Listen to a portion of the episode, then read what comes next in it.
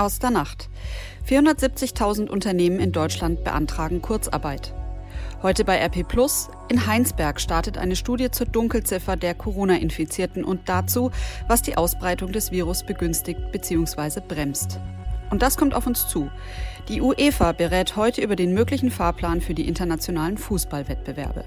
Es ist Mittwoch, der 1. April 2020.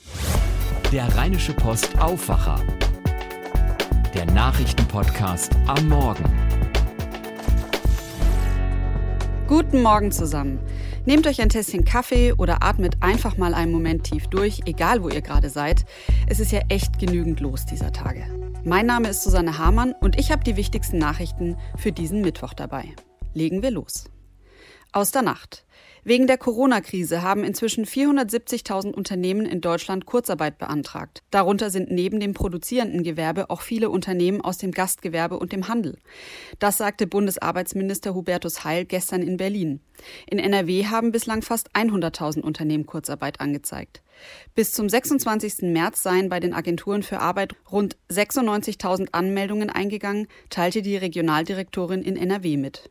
Ina Heidemann berichtet für die deutsche Presseagentur dpa. Wie wird die Kurzarbeit denn finanziert? Laut Bundesarbeitsminister Hall gibt es dafür genügend Rücklagen. Die Bundesarbeitsagentur habe in guten Zeiten gut gewirtschaftet, sagte er. Außerdem ist die Arbeitslosigkeit derzeit niedrig und damit auch die Ausgaben für das Arbeitslosengeld.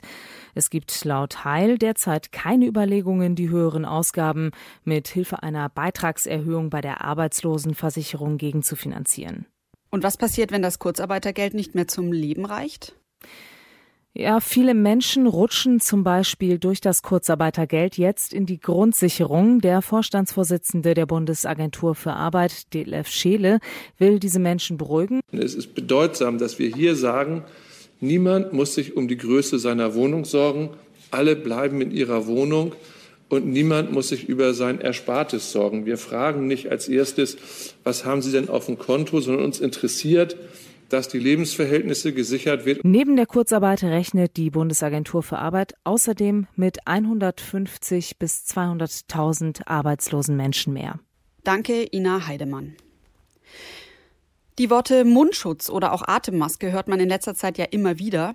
Jetzt ist eine öffentliche Diskussion darüber ausgebrochen, ob es eine bundesweite Maskenpflicht geben soll. Bundesaußenminister Maas hat sich offen für eine Mundschutzpflicht etwa beim Einkaufen ausgesprochen. Hintergrund ist der Beschluss Österreichs, ab heute eine Maskenpflicht umzusetzen. Auch Tschechien hat einen Mundschutzzwang in der Öffentlichkeit eingeführt.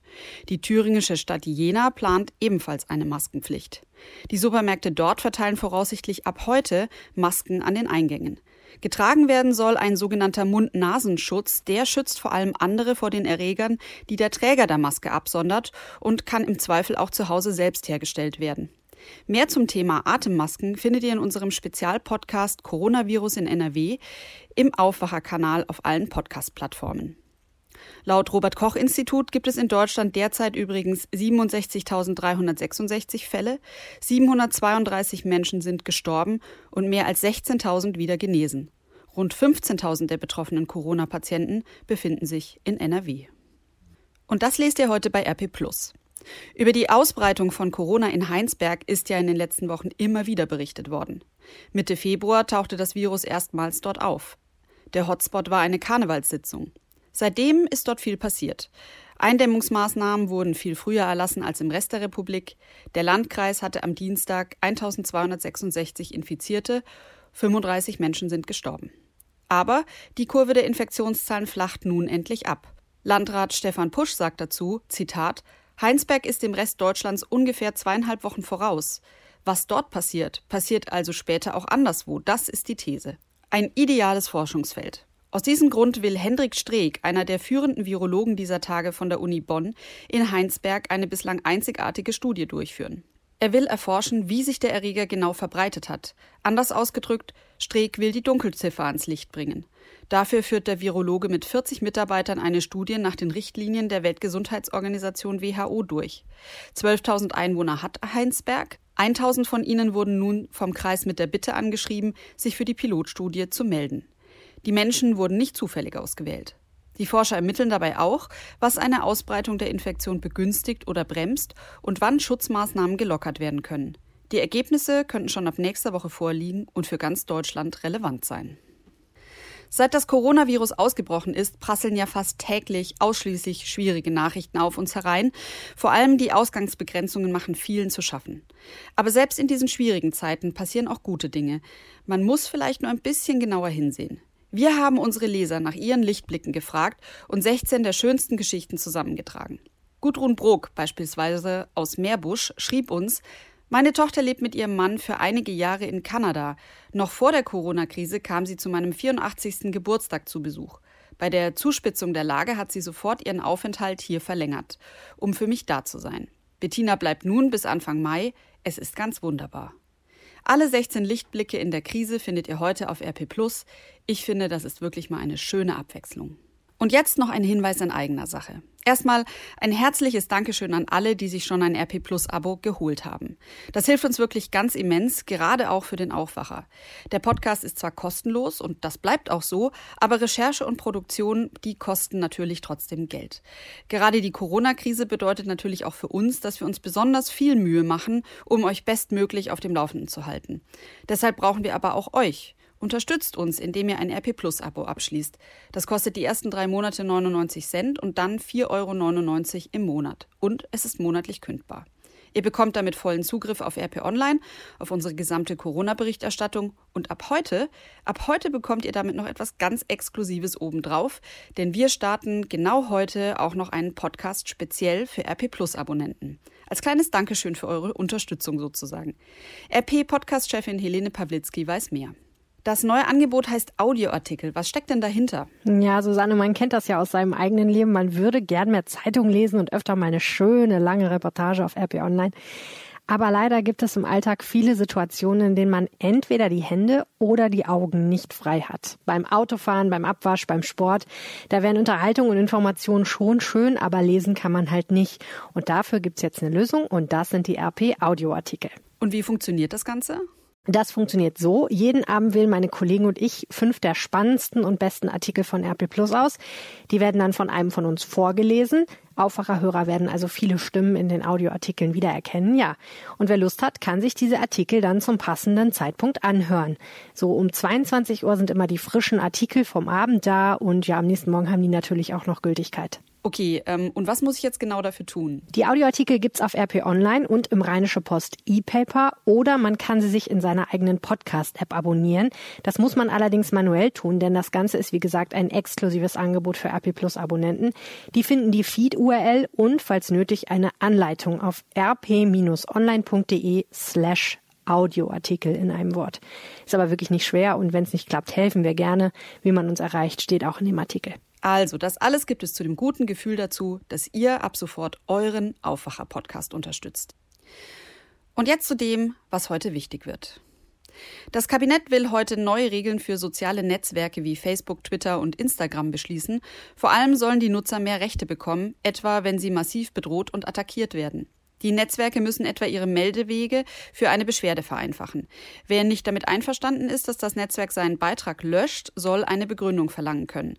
Gleiches soll gelten, wenn das Netzwerk einen gemeldeten Beitrag nicht löscht.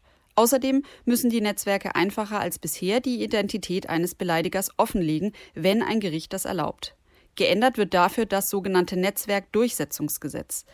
Es verpflichtet die Plattformen klar, strafbare Inhalte binnen 24 Stunden zu löschen. Der Bundestag muss den Änderungen noch zustimmen. Einen Tag nach der deutschen Fußballliga berät die UEFA den möglichen Fahrplan für die internationalen Fußballwettbewerbe. Der Dachverband hat die Generalsekretäre der 55 Mitgliedsverbände für den Vormittag zu einer Videokonferenz eingeladen. Dabei soll es um die Wettbewerbe für Nationalmannschaften und Clubs sowie Angelegenheiten wie Spielerverträge und das Transfersystem gehen. Thomas Thonfeld berichtet für die deutsche Presseagentur dpa. Thomas, die Frage, die ja die Fans sicher am meisten bewegt, was für Optionen gibt es denn, die Champions League und die Europa League zu beenden? Also was wird da diskutiert? Ja, da waren verschiedene Szenarien im Gespräch, vor allem Viertel- und Halbfinale in nur einem Spiel auszutragen auf neutralem Boden, um Zeit zu gewinnen, denn zunächst sollten die nationalen Ligen ja zu Ende spielen. Das könnte aber sogar dazu führen, dass die Endspiele vielleicht erst im August stattfinden könnten. Ja, und äh, klar, alles natürlich nur mit Geisterspielen, über was anderes denkt im Moment niemand ernsthaft nach. Endspiele im August würde ja bedeuten, dass die neue Saison dann auch erst später anfangen kann.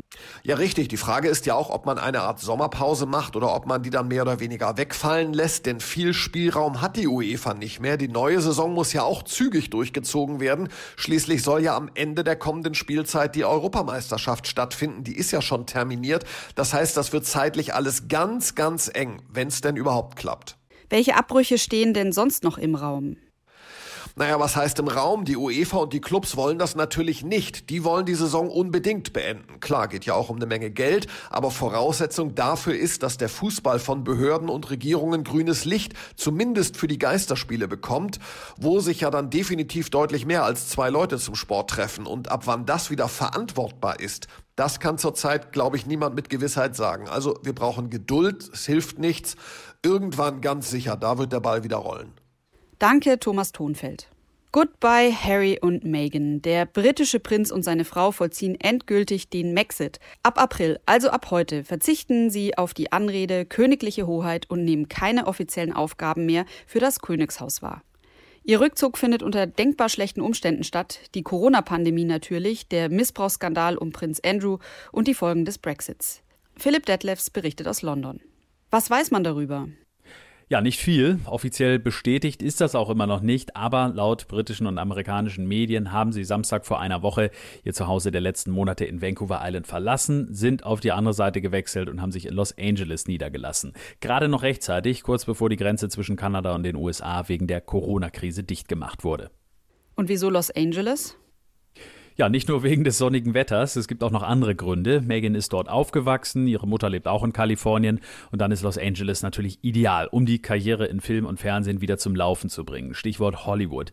Megan hat ja gerade ihren ersten Job wieder gelandet, eine Sprechrolle in einer Netflix-Dokumentation und angeblich wollen die beiden damit auch vermeiden, dass sie sowohl in den USA als auch in Kanada Steuern bezahlen müssen. Jetzt, wo sie nicht mehr von öffentlichen Geldern leben wollen, ist das natürlich ein wichtiger Aspekt. Nachdem bekannt wurde, dass Harry, Meghan und Archie in die USA gezogen sind, hat sich ja US-Präsident Donald Trump gemeldet. Genau, Trump hat gesagt, er sei zwar ein großer Freund und Bewunderer der Queen und des Vereinigten Königreichs, aber für ihre Sicherheit, für den Personenschutz von Harry und Meghan werden die USA nicht aufkommen. Sie müssen bezahlen, hat Trump geschrieben. Allerdings hatten Harry und Meghan das ohnehin vor. Eine Sprecherin hat gesagt, es gebe privat finanzierte Sicherheitsvorkehrungen. Ist zum Abschied von ihren royalen Pflichten noch irgendwas geplant? Nee, es sieht nicht danach aus. Das ist im Prinzip ein Tag wie jeder andere. Gestern haben sich Harry und Meghan schon von ihren mehr als 11 Millionen Followern bei Instagram verabschiedet mit einem Dankeschön. Am wichtigsten sei in Zeiten der Corona-Pandemie die Gesundheit und das Wohlbefinden, schrieben sie. Und während die Welt sich an veränderte Bedingungen anpasst, wollen die beiden sich in ihrem neuen Kapitel darauf konzentrieren, wie sie am besten dazu beitragen können. Auf Instagram werden wir sie wohl bis auf weiteres nicht mehr sehen, hieß es, aber die Arbeit soll weitergehen. Philipp Detlefs, danke. Und was Corona, Körperöffnungen und Magnete miteinander zu tun haben, das erklärt euch jetzt mein Kollege Tobi Jochheim. Nachricht von Tobi.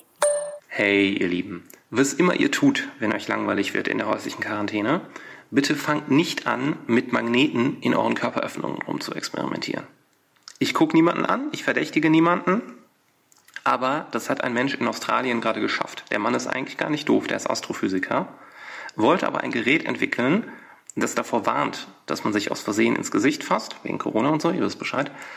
Dabei hat er sich Magnete in die Nase gesteckt beim Versuch, die rauszuholen, hat er sich noch mehr Magnete in die Nase gesteckt und beim Versuch, die zu entfernen, hat er sich auch noch eine Zange, die dann magnetisiert wurde, auch noch in die Nase gebastelt.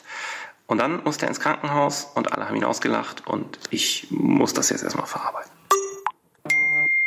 Tobias Jochheim mit der etwas anderen Corona-Nachricht. Gefällt euch das Format? Schreibt uns gerne ein paar Zeilen dazu per Mail an aufwacher.rp-online.de. Und jetzt noch das Wetter. Tagsüber wird es im Süden sonnig, vom Niederrhein über das Münsterland bis nach Ostwestfalen ziehen aber im Tagesverlauf Wolken auf. Gegen Abend könnten stellenweise ein paar Tropfen fallen, die Höchstwerte liegen bei 7 bis 12 Grad. In der Nacht zu Donnerstag wird es dann wieder kühl bei Temperaturen von minus bis maximal plus 2 Grad. Das war der Rheinische Post Aufwacher vom 1. April. Mein Name ist Susanne Hamann und euch, euch wünsche ich jetzt einen gelassenen Start in den Tag. Mehr bei uns im Netz www.rp-online.de